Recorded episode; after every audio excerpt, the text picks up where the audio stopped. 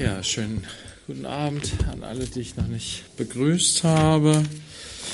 Äh, Norbent, Norbent. Wir sind im zweiten Buch Mose. Der Bau des Heiligtums hat noch gar nicht angefangen. Kommt noch. Das, was wir gelesen haben, die Kapitel, ist einfach der Plan, den Gott Mose gegeben hat. Ganz viele Einzelheiten darüber, wie dieses Heiligtum gebaut werden soll, aus welchen Materialien, äh, welchen Aufbau es haben soll, welche Teile dort äh, sein sollen.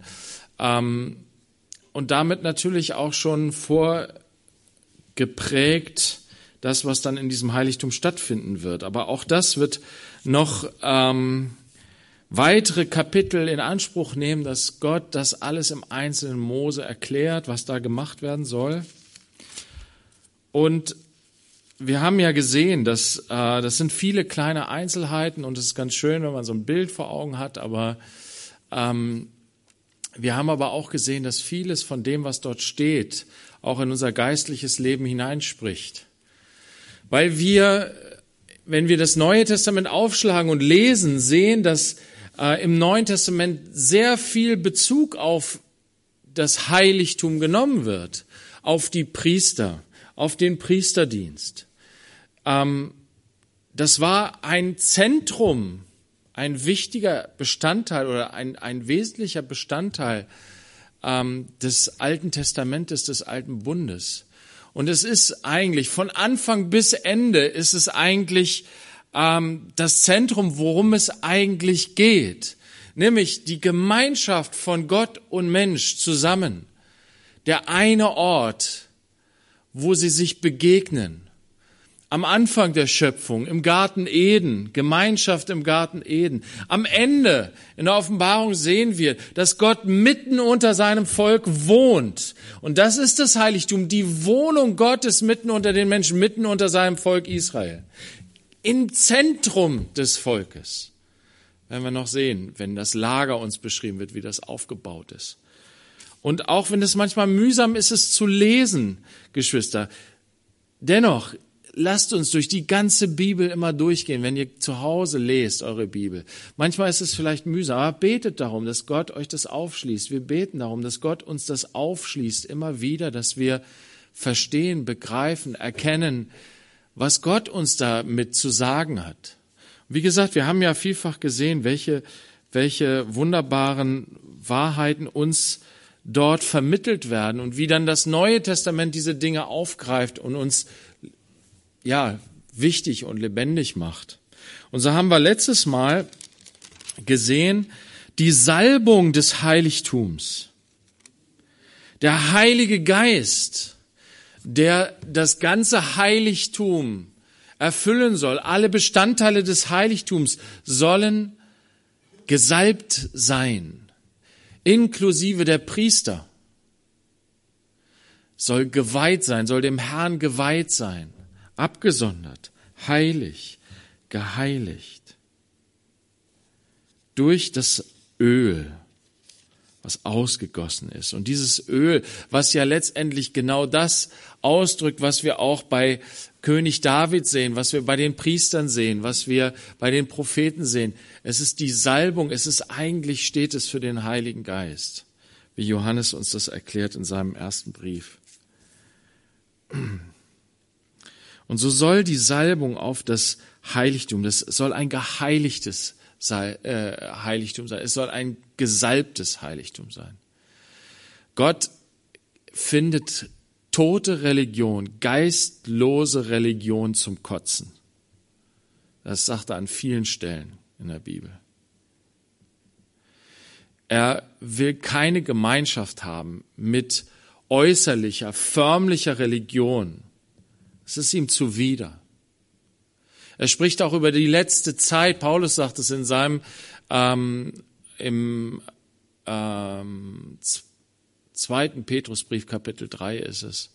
Da spricht er über die Generation der letzten Zeit. Und er spricht über all das, was abstoßend an ihnen ist. Sie, sie drehen sich so sehr um sich selbst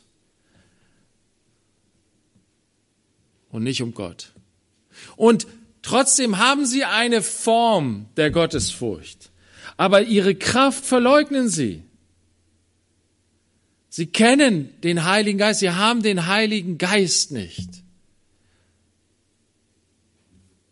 Und deswegen ist ihr Gottesdienst fruchtlos. Es ist Religion. Es dreht sich immer noch nur um sie selbst. Selbst da, wo es fromm angestrichen ist. Und das war unserem Herrn so zuwider. Er hat die härtesten und schärfsten Worte in seinem Dienst gefunden für die Heuchler, für die ähm, getünchten Gräber, wie er sie genannt hat. Und da wollen wir nichts mit zu tun haben, Geschwister. Lass uns davon immer wieder abwenden und im Gegenteil, dem zu wenden, der uns wirklich dieses Leben bringen kann. Das ist der Heilige Geist. Uns ausstrecken, uns öffnen dafür. Komm, Heiliger Geist. Erfülle uns.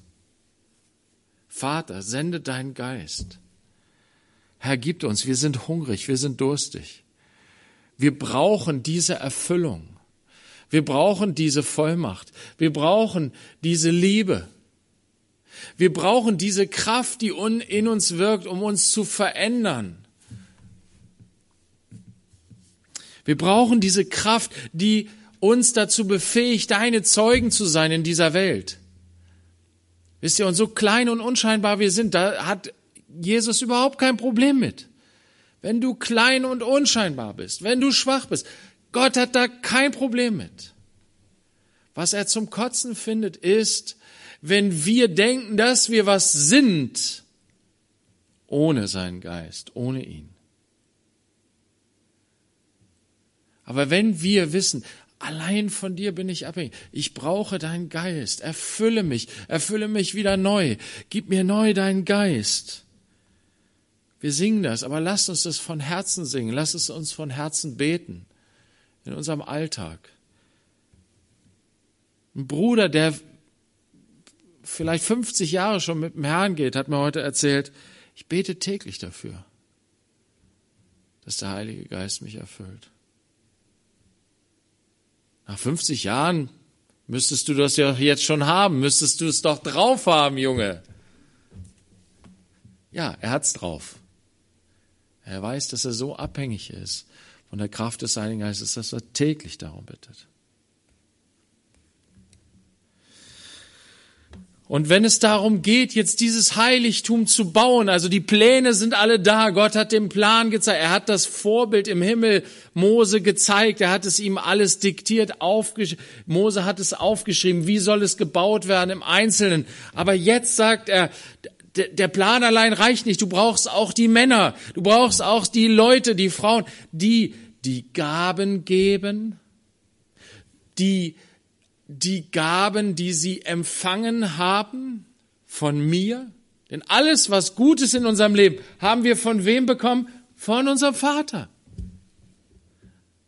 Alles, was wir geben können, an, was wir an Gaben haben, an Fähigkeiten, an, das haben wir empfangen. Das haben wir nicht von uns. Vielleicht haben wir positive, gute Schritte gemacht, diese Gaben zu entwickeln, zu entfalten. Aber selbst da hat Gott uns Gnade geschenkt und Gelingen geschenkt. Und so hat er eben hier zwei äh, Leiter berufen, die das ganze Werk leiten sollen, die begabt sind die aber auch erfüllt sind mit dem Geist Gottes. Das ist einmal der Bezalel und dann ihm an die Seite gestellt, kein Einzelkämpfer, Oholiab, der ihm zur Seite steht. Und auch all die anderen, die ein weises Herz empfangen haben. Und das ist das Wunderbare, was wir sehen in der Apostelgeschichte. Der Heilige Geist wurde ausgegossen auf die ganze Gemeinde. Alle wurden sie erfüllt mit dem Heiligen Geist. Sie waren alle beisammen und waren in Erwartung dessen, was kommen würde. Sie haben alle im Gebet danach zu, zu Gott aufgeschaut, zum Vater aufgeschaut, zu Jesus, auf das gewartet, was Jesus ihnen versprochen hatte. Ich werde den Heiligen Geist senden. Wartet. Sie haben im Gebet zusammen gewartet. Und dann wurde der Heilige Geist ausgegossen über sie. Sie haben nicht geplant, an welchem Tag das kommt. Sie haben nicht die, das richtige Licht angemacht und die richtige Musik eingestellt. Na? Sondern es kam, als sie zusammen waren, wie mehrere Tage hintereinander, zehn Tage. Sie waren jeden Tag beisammen im Gebet. Es war so wie jeden Tag. Aber das, was dann kam, hat Gott getan. Geschwister, lasst uns wirklich das erwarten. Wisst ihr, Gott sagt ja auch, dir geschehe, wie du geglaubt hast. Und er sagt, bittet, betet ohne Unterlass, betet und bestürmt Gott, wie diese alte Witwe diesen ungerechten Richter bestürmt hat. Gott ist doch ein guter Vater. Er gibt so gerne seinen, seinen Kindern den Heiligen Geist. Aber wird der Menschensohn noch Glauben finden, wenn er auf die Erde kommt? Lass uns nicht von denen sein, die den Glauben wegschmeißen. Den Glauben daran, dass Gott durch seinen Geist schwache, unvollkommene Gefäße reinigen, erfüllen, gebrauchen kann auf mächtige Art und Weise, um sich selbst zu verherrlichen. Lass uns mit Glauben zu ihm kommen und das von ihm erbitten, dass er ein Heiligtum sich hier erschafft in unserer Gemeinde, hier in der Koinonia dass die Wolke diesen Raum erfüllt und dass aus der Kraft, die er ausgeht, die, die Liebe, die ausgegossen wird in unsere Herzen und die Kraft und die Befähigung, die Ausrüstung, die er hier ausgießt, dass dadurch Menschen zu Christus gezogen werden. Das Reich Gottes sichtbar wird in dieser Welt. Lass uns dafür beten. Lass uns dafür glauben. Wir haben den starken Eindruck, dass Gott das, dass Gott uns da herausfordert, zu glauben, zu hoffen, das in Anspruch zu nehmen, was er für uns, für seine Kinder hat. Und das ist dieses Heiligtum. Er wohnt mitten unter seinem Volk, in diesem gesalbten Heiligtum, unter diesen gesalbten Priestern. Und diese gesalbten Werkmeister sollen das bauen das ganze Heiligtum. Und dann in Vers 12, da haben wir letztes Mal aufgehört, weil ich wollte das nicht noch hinten dran klatschen, weil es so wichtig ist. In Kapitel 31, äh, 2. Mose, Entschuldigung Judith, 2. Mose 31, Vers 12. Und der Herr redete zu Mose und sprach. Obwohl alles geregelt ist, die ganzen Pläne liegen vor, die Verantwortlichen sind benannt. Jetzt kann's losgehen. Ans Werk. Halt, sagt Gott. Stopp. Eine ganz wichtige Sache noch. Und er sagt es zum Schluss, damit sie sich auch wirklich daran erinnern. Wenn er es ganz am Anfang gesagt hätte, hätten sie es schon längst vergessen. Er sagt es am Schluss, damit sie es nicht vergessen. Du aber rede zu den Söhnen Israel und sage ihnen, haltet nur ja meine Sabbate. Ist doch krass, oder? Gott will, dass das Volk Israel ihm eine Wohnung baut. Und das, was ihm wirklich so oft unter den Nägeln brennt, was ihm so am Herzen liegt, ist, Leute, macht genug Pause.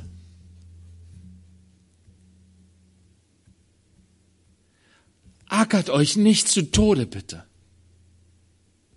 Wisst ihr, der Gott Israels, er hat das Elend seines Volkes in der Sklaverei unter dem Pharao gesehen. Und er hat sie nicht erlöst, damit sie ihm jetzt Sklaven sind,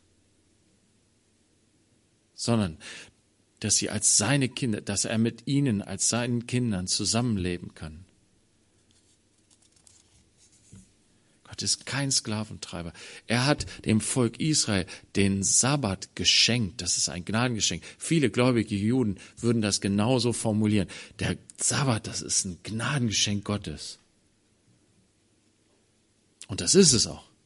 Wir leben davon. Hier in diesem Land haben wir das. Wir haben die Sieben-Tage-Woche. Und den siebten Tag haben wir einen Ruhetag, einen gesetzlich festgelegten Ruhetag. Wir kommen noch zu der ganzen Frage Samstag, Sonntag, werde ich aber auch nur kurz anschneiden. Aber vergesst es erstmal. Wir haben das. Woher haben wir das? Von Gott. Das ist ein Geschenk Gottes in unserem Grundgesetz, in unserem Gesetz.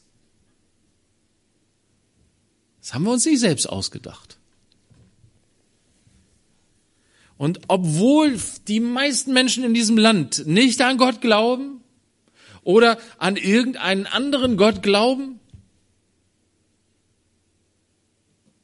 Er hat es uns gegeben und er beschenkt uns. Er beschenkt sogar die Heiden mit dem Sabbat. So gnädig ist Gott.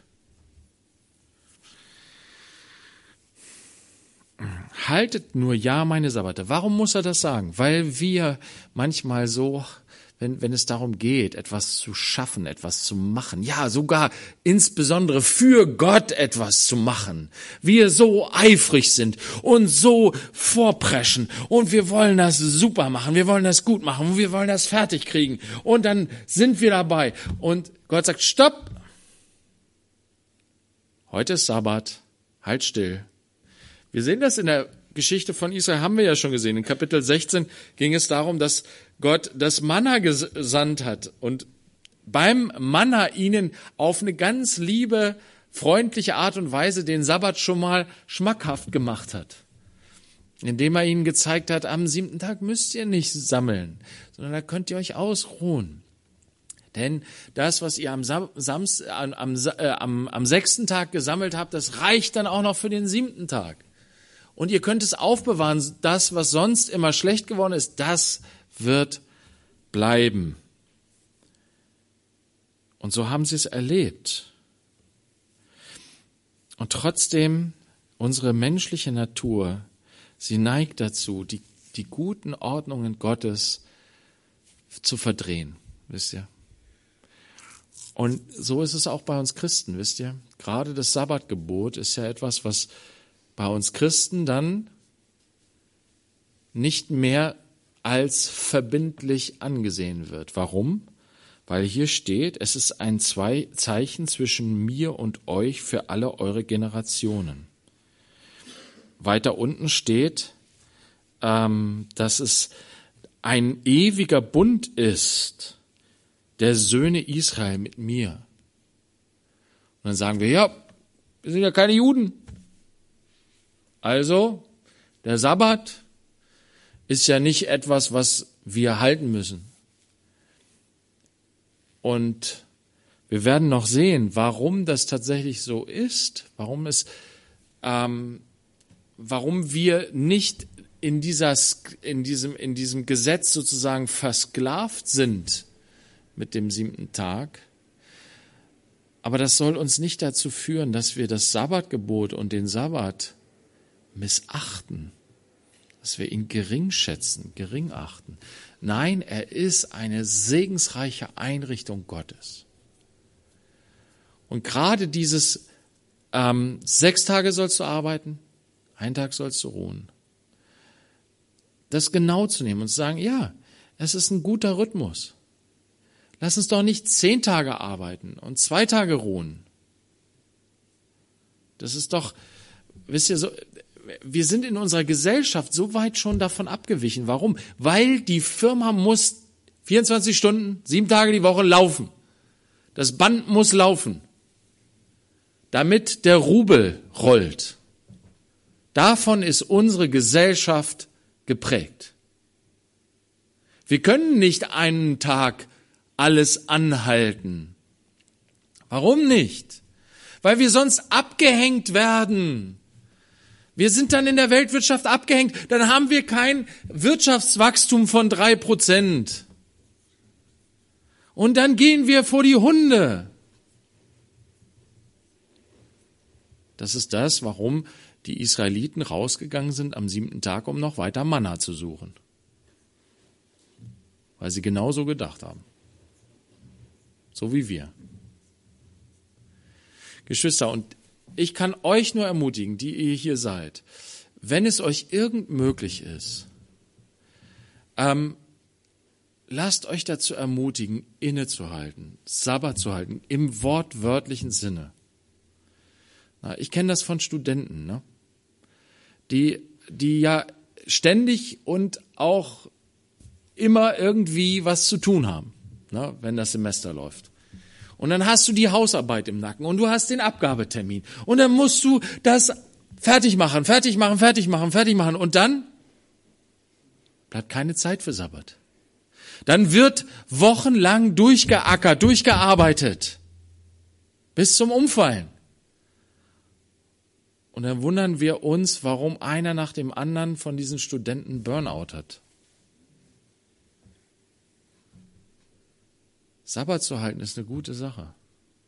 Ich bin ganz beeindruckt von, von, von einem meiner Kinder, die, die, die nimmt das ganz ernst. Ne? Die sagt, ich mach das so. Ne? Ich ziehe das durch. Und das tut ihr gut. Und sie sagt das auch, das ist gut. Und die hat sowieso ein Problem damit, Dinge loszulassen. Wisst ihr, es gibt ja Menschen, die ganz locker umschalten können. So, ne? Heute Arbeit, so, jetzt ist 18 Uhr, Feierabend. Die lassen dann einfach ihre Arbeit Arbeit sein und sind dann im Feierabend. So, ne? Oder die sind ne, die ganze Woche unterwegs und dann sind sie Sonntag hier im Gottesdienst, sind sie voll da im Gottesdienst. Woche ist Woche. Ne? Die können gut umswitchen. Aber andere, die können das überhaupt nicht. Die tragen die ganze Last immer ständig mit sich, was auf der Arbeit alles so läuft, ne? und werden das nicht los. Und der Sabbat ist eine Hilfe dazu. Gott sagt, mach das, praktiziere das, übe das ein, dass du alles loslässt. Das ist so wichtig. Und gerade hier, wenn es um den Bau seines Heiligtums geht, ist es Gott unheimlich wichtig, dass wir das darin leben, dass wir aus der Sabbatruhe heraus arbeiten, dass wir aus der Freiheit, der Sabbat ist nämlich ein, ein Zeichen der Freiheit. Der Sklave, der nicht arbeiten muss, sondern befreit ist für diesen Tag, hat einen freien Tag. Na, wir haben so viel Urlaub, na, wir, wir können gar nicht mehr, wir wissen gar nicht mehr zu schätzen, was es heißt, einen freien Tag zu haben. So, ne? Und andererseits hauen wir uns unseren Urlaub und unsere freien Tage so voll, dass wir irgendwie trotzdem nicht zur Ruhe kommen und nicht Kraft schöpfen können in diesen freien, vielen freien Tagen, die wir haben. Das ist schon irgendwie merkwürdig alles. Gott hat es gut eingerichtet und als er das Heiligtum in Auftrag gibt, dass sie das Heiligtum bauen sollen, sagt er, haltet mir ja nur die Sabbate. Denn sie sind ein Zeichen zwischen mir und euch für alle eure Generationen, damit man erkenne, dass ich der Herr es bin, der euch heiligt. Und jetzt kommen wir auf die Spur. Wisst ihr, es ist nicht das Volk Israel, was sich heiligt, sondern es ist Gott, der sie heiligt. Er tut das. Er hat es immer schon getan. Er ist der Schöpfer. Psalm 100, Vers 3. Er hat uns gemacht und nicht wir selbst. Manchmal leben und denken wir so, als ob wir uns selbst gemacht haben. Aber er hat uns gemacht. Manchmal denken wir und tun so, als ob wir uns am Leben halten. Nein, er hält uns am Leben. Er lässt unser Herz schlagen. Er macht es, dass wir atmen, ja, du kannst in gewissem Maße darauf Einfluss nehmen, aber dass du lebst, dass du überhaupt da bist und dass du lebst und atmest, dass deine Verdauung irgendwie mehr oder weniger gut funktioniert, dass dein ganzer Organismus mehr oder weniger gut funktioniert. Und ich weiß, der eine oder andere hat mit Krankheit und Problemen zu kämpfen, aber das wir leben, das ist von ihm. Du kannst es nicht machen. Und gerade da, wo es nicht so gut funktioniert, merken wir das auf schmerzvolle Weise, dass wir es nicht machen können. Er ist es. Er tut das alles. Aber auch das Geistliche, wisst ihr, das geistliche Leben, es ist alles sein Werk. Wir sind sein Werk. Er ist der Töpfer, wir sind der Ton. All das sollen wir an diesem freien Tag bedenken. Wir sollen zur Ruhe kommen, alles hinlegen, aufhören, alles zu machen und zu tun, vor allen Dingen unsere eigenen, unsere eigene Heiligkeit aufzubauen. Vergiss es.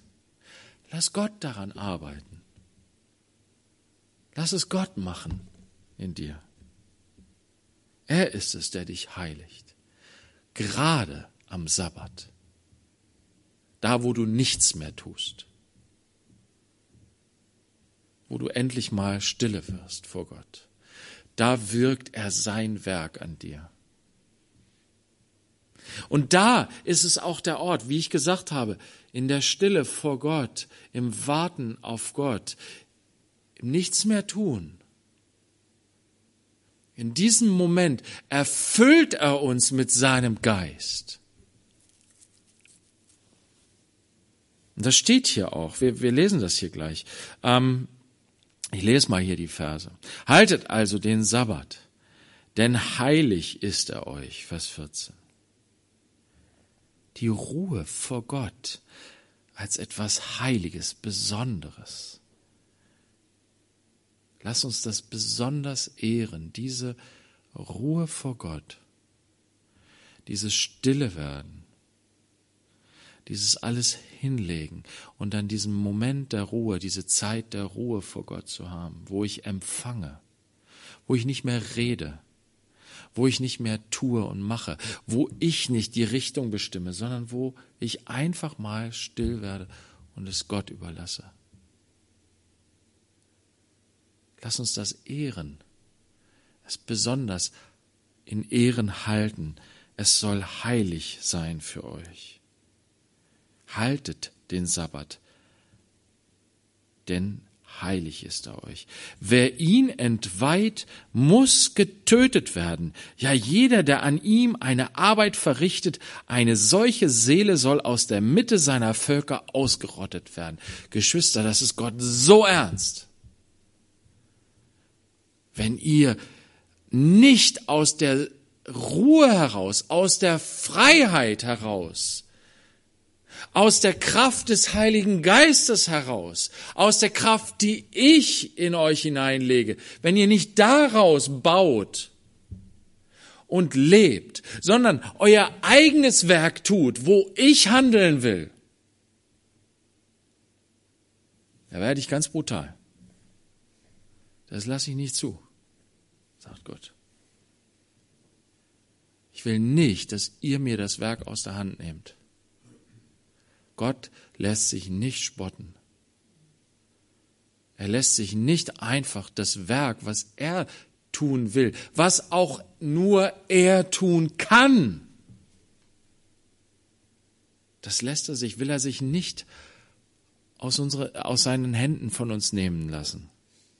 Denn wenn wir das machen, richten wir solch einen Schaden an. Das Heiligtum wird entweiht dadurch.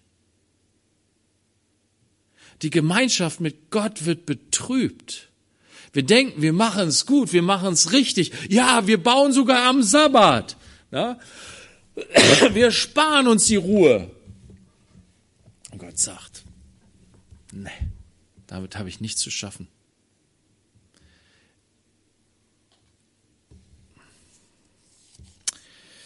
Sechs Tage soll man seine Arbeit verrichten. Es gibt Zeiten, wo es heißt, in die Hände zu spucken und loszulegen und das, was Gott uns gegeben hat, einzusetzen.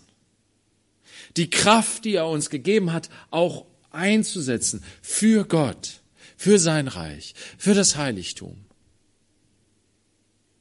für unseren Nächsten.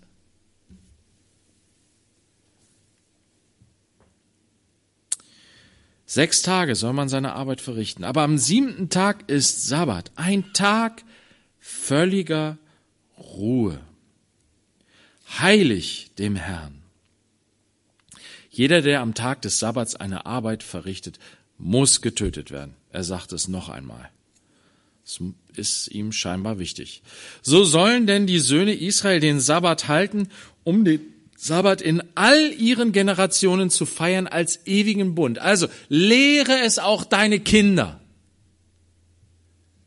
zur Ruhe zu kommen, Pause zu machen, innezuhalten, aufzuhören. Das bedeutet Sabbat, aufhören. Zu laufen, zu machen, zu tun, zur Ruhe zu kommen. Lehre es deine Kinder, damit auch sie diesen Genuss haben, die Gnade haben, aber auch das rechte Gottesverständnis. Wisst ihr, es ist so wichtig, wenn wir unsere Kinder lehren, dass es, ähm, dass wir, dass es keinen Sabbat gibt. Sie haben ein falsches Gottesbild. Sie lernen Gott als Sklaventreiber kennen. Das darf nicht sein. Auch junge Gläubige, die reinkommen, wenn du keine Kinder hast. Junge Gläubige, die reinkommen, mit denen du Gemeinschaft hast. Wenn du, kein, wenn du den Sabbat nicht hältst, wenn du kein, den Sabbat nicht ehrst, wenn du nicht aus dem Sabbat heraus lebst, dann, dann, ähm, dann repräsentierst du Gott auf falsche Weise. Das lässt Gott nicht mit sich machen. Wer meinen Namen missbraucht, den werde ich nicht ungestraft lassen.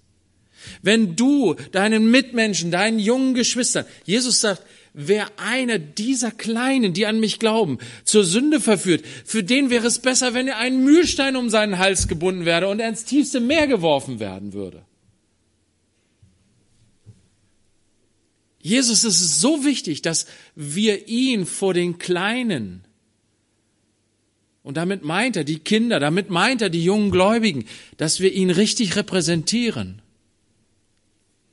Und das bedeutet, wir müssen unseren jungen Geschwistern, unseren Kindern vermitteln, Gott liebt uns, er ist kein Sklaventreiber, er hat den Sabbat geschaffen, er ruft uns immer wieder in seine Gemeinschaft, damit wir zur Ruhe kommen und von ihm Kraft empfangen für das Werk, was wir sonst so tun müssen. Das ist so wichtig, Geschwister. Und sie lernen es vor allen Dingen dadurch, dass wir es ausleben, dass wir es selber leben.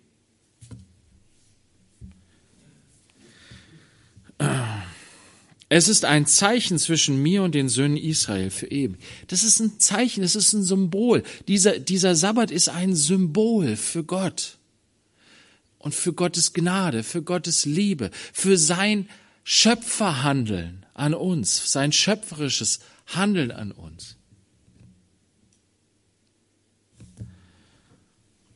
Denn in sechs Tagen hat der Herr den Himmel und die Erde gemacht.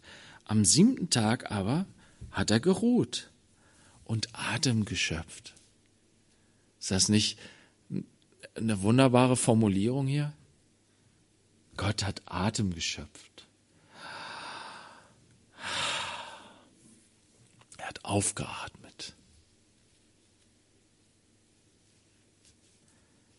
Brauchte Gott den Sabbat? So haben die Heiden über den Sabbat gespottet, über Israel und ihren Gott. Sie haben gesagt, was ist denn das für ein Gott, der in sechs Tagen alles schafft und dann ist er erschöpft und braucht erstmal einen Ruhetag oder was?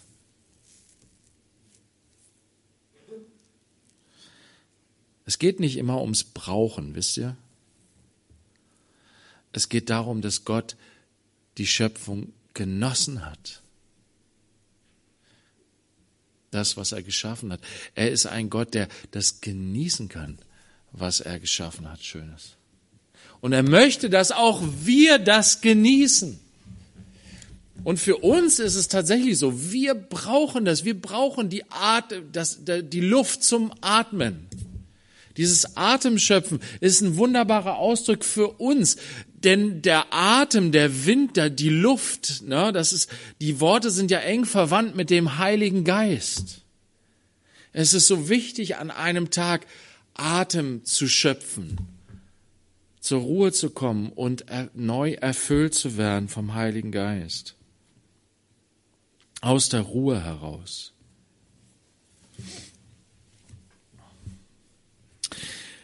Lass uns mal ähm, ins Neue Testament gehen zum Sabbat, um es nochmal wirklich tiefer auch zu begreifen und zu verstehen. Ich weiß, es gibt immer wieder Prediger und das gibt immer wieder eine neue Welle. Na, und irgendwie in fünf Jahren oder so wird wieder, werden wieder YouTube-Videos rumgehen oder sonst irgendwelche Videos, was dann en vogue ist, keine Ahnung.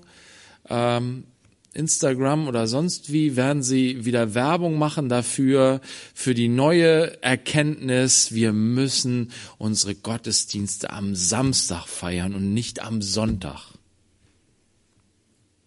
Und wir müssen auch als Christen unbedingt den Sabbat halten. Wir dürfen auf keinen Fall arbeiten und dies und das und dies und das. Ich weiß nicht, ob euch das schon mal begegnet ist in eurem christlichen Lebenswandel. Na? So, es gibt Sonne und Sonne. Wisst ihr, Leute, die das, für die das wichtig ist und die das so praktizieren wollen. Ich sage, kein Problem, macht es. Aber wenn es dazu kommt, dass ich davon missioniert werden soll, dann sage ich, nee. Weil das widerspricht dem Wort Gottes. Römer 14 sagt Paulus ganz klar, der eine hält die Festtage der andere hält jeden Tag wie den anderen. Und zwar, sagt er, jeder soll es so machen, und zwar für den Herrn. Wenn du jeden Tag für den Herrn lebst, dann ist das wunderbar und gut. Und wenn du jeden Tag für den Herrn lebst, aber dann besondere Festtage hältst, dann ist das auch gut. Aber niemand soll den anderen verurteilen und verachten, der es anders hält. Und dann steht hier in Kolosser 2, lass uns das mal aufschlagen, Kolosser 2, Vers 16. Und Paulus schreibt hier an Christen, die aus dem Heidentum kommen, die also nicht Juden gewesen sind. Für die Juden war es ja ganz normal, den Sabbat zu halten. Und auch für die Juden, die Jesus als den Messias angenommen war, war es ganz normal, den Sabbat auch weiterhin zu halten. Und daran war, wie gesagt, auch nichts Böses. Gott fand das nicht schlimm. Er fand das gut. Hat da kein Problem mit gehabt. Nur als es dann darum ging, dass die, die vorher nicht als Juden gelebt haben, jetzt zur Gemeinde dazugekommen sind, Sollen die auch das ganze Gesetz halten? Da haben die doch lange drüber diskutiert. Und wenn ihr Apostelgeschichte 15 lest, als die äh, Apostel darüber beraten haben, was sie für einen Kompromiss schließen, damit die Juden und die Heiden gut zusammenleben können, interessanterweise stand da nicht, und den Sabbat müsst ihr auch alle halten. Stand da nicht, steht da nicht. Und hier geht es eben auch an eine Gemeinde, die hauptsächlich aus Heidenchristen besteht. Und weil es eben diese Irrlehrer auch damals schon gleich gab, die umhergezogen sind und immer in den Gemeinden dann noch doppelt missioniert haben, die haben gesagt, Jesus und Sabbat, hat Paulus geschrieben, so richte euch nun niemand wegen Speise oder Trank oder betreffs eines Festes oder Neumondes oder Sabbats. Also es ging um die Speisegebote, es ging dann auch um die Festgebote. Und Paulus sagt, euch soll niemand richten, wenn ihr das nicht so ausführt, wie es in dem Gesetz des Mose beschrieben wird. Warum? Hier steht nämlich in Vers 17, diese Dinge, die Speisen, die reinen Speisen, die Feste, der Sabbat, ist ein Schatten der künftigen Dinge, der Körper selbst aber ist des Christus. Da bedient sich Paulus einer philosophischen Lehre, die sozusagen den, einen Körper und seinen Schatten. Ne? Das Eigentliche ist der Körper, der Schatten ist sozusagen nur das, was du wahrnehmen kannst, die äußere Form. Aber der Körper ist das Eigentliche. Und so sagt er, hier sehen wir bestimmte Dinge im Alten Testament, Gesetze, Gebote, bestimmte Einrichtungen, das sind Schatten von etwas, was einen eigentlichen Körper hat. Und so sehen wir das auch mit dem Heiligtum. Das Heiligtum ist sozusagen ein Schatten. Es ist ein irdisches Heiligtum. Aber das eigentliche, sagt uns Hebräer, ist das Heiligtum im Himmel. Der hohe Priester, der, der in, in Israel war, das waren, waren Menschen aus Fleisch und Blut. Und das war aber nur ein Schatten. Der eigentliche hohe Priester ist Christus. Und so auch der Sabbat. Interessanterweise. Der Sabbat ist ein Schatten. Wer ist dann der eigentliche Sabbat? Es ist Jesus, unser König. Er ist der Sabbat. Und das steht, und das finden wir dann mit ähm, eigentlich sehr deutlich in Matthäus 11, auch wenn das Wort Sabbat an der Stelle nicht vorkommt, aber es kommt das Wort Ruhe vor. Matthäus 11, Vers 28. Kommt her zu mir, alle ihr mühseligen und beladenen, und ich werde euch Ruhe geben. Wo bekommen wir diese Ruhe, die Gott uns geben möchte? Er gibt sie dem Volk Israel durch den Sabbat. Er sagt, am siebten Tag ist Ruhe. Ihr hört alle auf zu arbeiten, ihr legt alles hin und empfangt die Ruhe, den Segen der Ruhe in dem geheiligten siebten Tag. Ihr werdet geheiligt. Ihr könnt Atem schöpfen. Was sagt Jesus hier? Kommt her, ihr mühseligen und beladenen, und wartet auf den Sabbattag. Dann werdet ihr Ruhe empfangen. Nein, er sagt, ich, kommt her zu mir. Ich gebe euch Ruhe. Wenn du also ganz streng die sechs Tage arbeitest und den siebten Tag Ruhetag machst, aber nicht zu Jesus kommst, dann verpasst du die Ruhe. Im Gegenteil, wenn du tatsächlich in einer Situation bist, wo du eben keinen Ruhetag machen kannst, weil du arbeiten musst. Es gibt so viele Länder, so viele Gesellschaften, wo eben das Sabbatgebot eben nicht Teil des, der Gesetzgebung ist. Beziehungsweise wo es ausgehöhlt ist, wie in unserem Land. Und dann musst du eben dann auch am Sonntag deine Schicht machen. Oder am Samstag. Oder wann auch immer. Und da sagt Gott nicht, was bist du für ein Sünder? Und diese Arbeit darfst du nicht annehmen. Du musst dir eine Arbeit suchen, wo du dann am Sabbat frei machen kannst. Nein, Gott ist gnädig und barmherzig. Und er sagt, in mir findest du diese Ruhe. Mir kommst du zur Ruhe. Ich schenke dir diese Ruhe. Ich sende meinen Geist, dass du Atem schöpfen kannst, dass du neu erfüllt wirst mit Kraft. All das, was wir brauchen im Sabbat die neue Kraft, die richtige Ausrichtung in unserem Leben. Ja, die Ausrichtung zu Gott hin, das ist so wichtig am Sabbat. Ja, deswegen ist es auch gut, dass wir einen Tag haben, wo wir zusammenkommen als Gemeinde, wenn wir am Sonntag zusammenkommen, uns gemeinsam ausrichten auf Gott, dass unser Leben eben nicht in den irdischen Bahnen nur verläuft und wir nur unser irdisches, unsere irdischen Ziele vor Augen haben, sondern dass wir wieder den Horizont geweitet kriegen. Ach ja, ich bin ja Gottes Werk, nicht ich schaffe meine Werke für mein Reich, sondern es geht um sein Reich. Ich bin ein Teil seines Reiches. Ich bin so vergesslich. Es ist gut, wenn ich mich immer wieder erinnere und erinnern lasse. Wenn Gott mich immer wieder erinnert. Und das ist der siebte Tag. So war es ein Zeichen Gottes. Er hat nicht einen Ort geschaffen, er hat nicht einen Gegenstand geschaffen, sondern einen Tag einen immer wiederkehrenden Tag, der hilft, sich daran zu erinnern. Moment, da war doch noch was.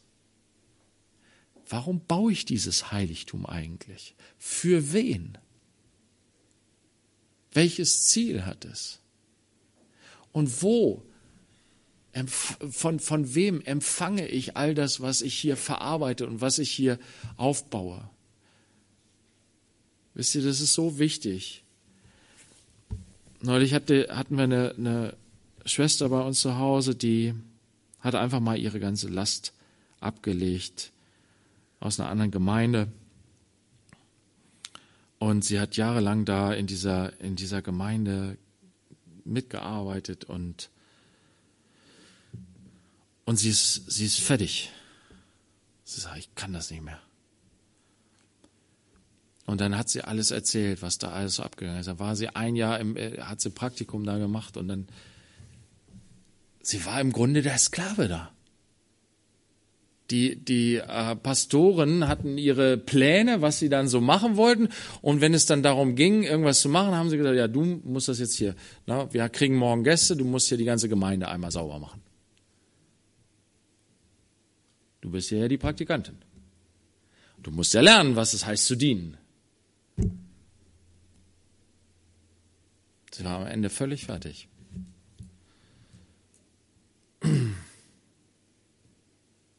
Und auch dieses, wisst ihr, wisst ihr, die, die Gemeinde als Maschine, das, das geht so schnell, ne? Wir haben unsere Termine, wir haben unsere Veranstaltungen, die Veranstaltungen müssen laufen, das muss alles funktionieren. Ne? Wo sind die Mitarbeiter? Machen die Mitarbeiter ihre Arbeit gut? Wir müssen die Mitarbeiter noch mehr unter Druck setzen. Na, das geht nicht. Es muss alles laufen am Schnürchen, damit das funktioniert, damit am Ende, ja, wer wird denn verherrlicht? Wow, ihr habt ja einen super Gottesdienst, ihr habt ja eine super Anbetung. Bei euch läuft ja alles echt so super, das ist ja eine super Show. Aber das will Gott nicht. Das will Gott nicht. Das ist Gott zuwider. Er möchte, dass wir aus dem Sabbat heraus leben, aus der Ruhe, in der Freiheit und in der Freude im Heiligen Geist ihm dienen.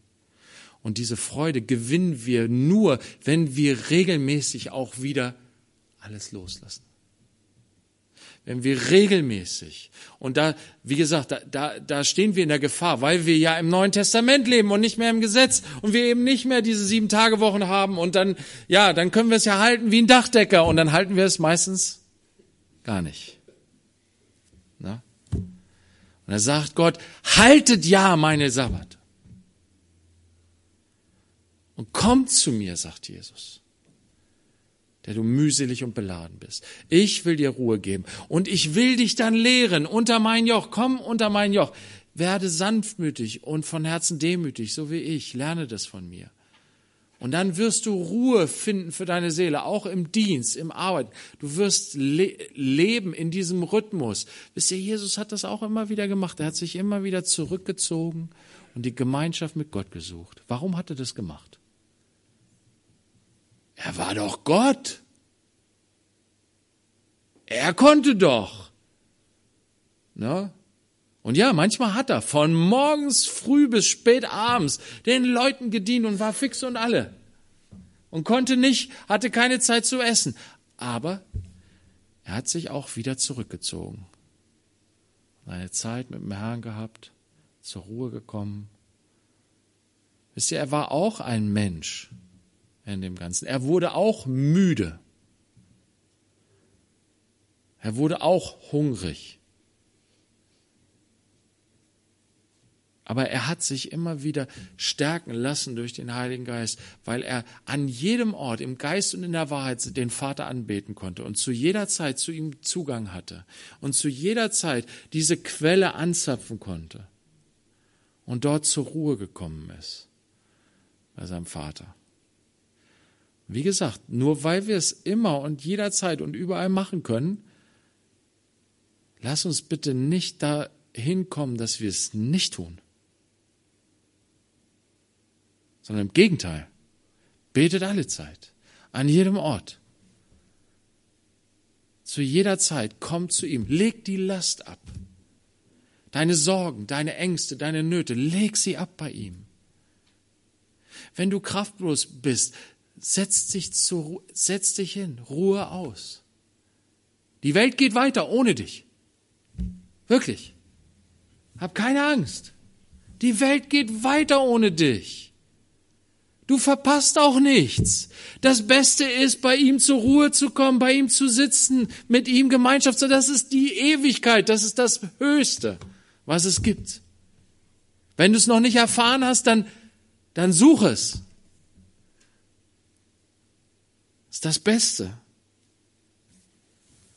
Du wirst Ruhe finden für deine Seele. Du wirst Atem schöpfen. Du wirst im Einklang mit deinem Schöpfer sein. Mittendrin in einem heiligen Werk das Heiligtum zu bauen. Gott will, dass das nicht als Sklavenarbeit ausgeführt wird, sondern dass es sein Volk ist, das aus der Ruhe heraus diesen Dienst tut. So sagt Gott es auch in Bezug auf die Evangelisation, auf die Mission. Er sagt, wartet hier, wartet hier, eine kurze Zeit. Und ihr werdet Kraft empfangen. Und ihr werdet meine Zeugen sein. Überall. Aber nicht, wenn du jetzt losrennst. Nicht, wenn du aus deinem eigenen, aus deiner eigenen Kraft losrennst. Nicht, wenn du nicht den Sabbat hältst und innehältst, zur Ruhe kommst und vor ihm wartest auf das, was er dir geben will, damit du dann auch das Werk aus seiner Kraft tun kannst, sodass er am Ende verherrlicht wird. Jesus, wir danken dir, dass du der Sabbat bist für uns und dass du uns den Sabbat auch nochmal hier heute Abend so ans Herz legst. Ja, und auch wenn es um Obdachlosenarbeit geht, ein neues Werk anzufangen, Jesus. Ich danke dir dafür, dass wir ja da am Sonntag, äh, dass die Geschwister erstmal zum Gebet zusammengekommen sind und hilft uns aus der Ruhe heraus. Und auch mit der Erwartung, dass du uns mit der Kraft erfüllst, die wir brauchen, mit der Weisheit, dass du den Plan hast und uns da hineinleitest. Herr, wir, wir wollen so bitten, dass, dass dieses Werk, aber auch alles andere, was wir hier so tun in der Gemeinde, unser alltägliches Tun in der Gemeinde, dass es dir Freude macht, dass du Freude daran hast. Wir beten, dass wir, dass wir es neu entdecken und kennenlernen, vielleicht zum ersten Mal kennenlernen, was es heißt, mit dir am Sabbat im Garten Eden spazieren zu gehen. Bei der Kühle des Tages Atem zu schöpfen und die Schönheit dessen, was du geschaffen hast, materiell und geistlich, einfach zu genießen, uns daran zu erfreuen und dich zu loben und zu preisen darüber, dich anzubeten und ganz still zu werden. Ja, bitte hilft uns dazu dass unsere unruhigen Seelen zur Ruhe kommen bei dir. Amen.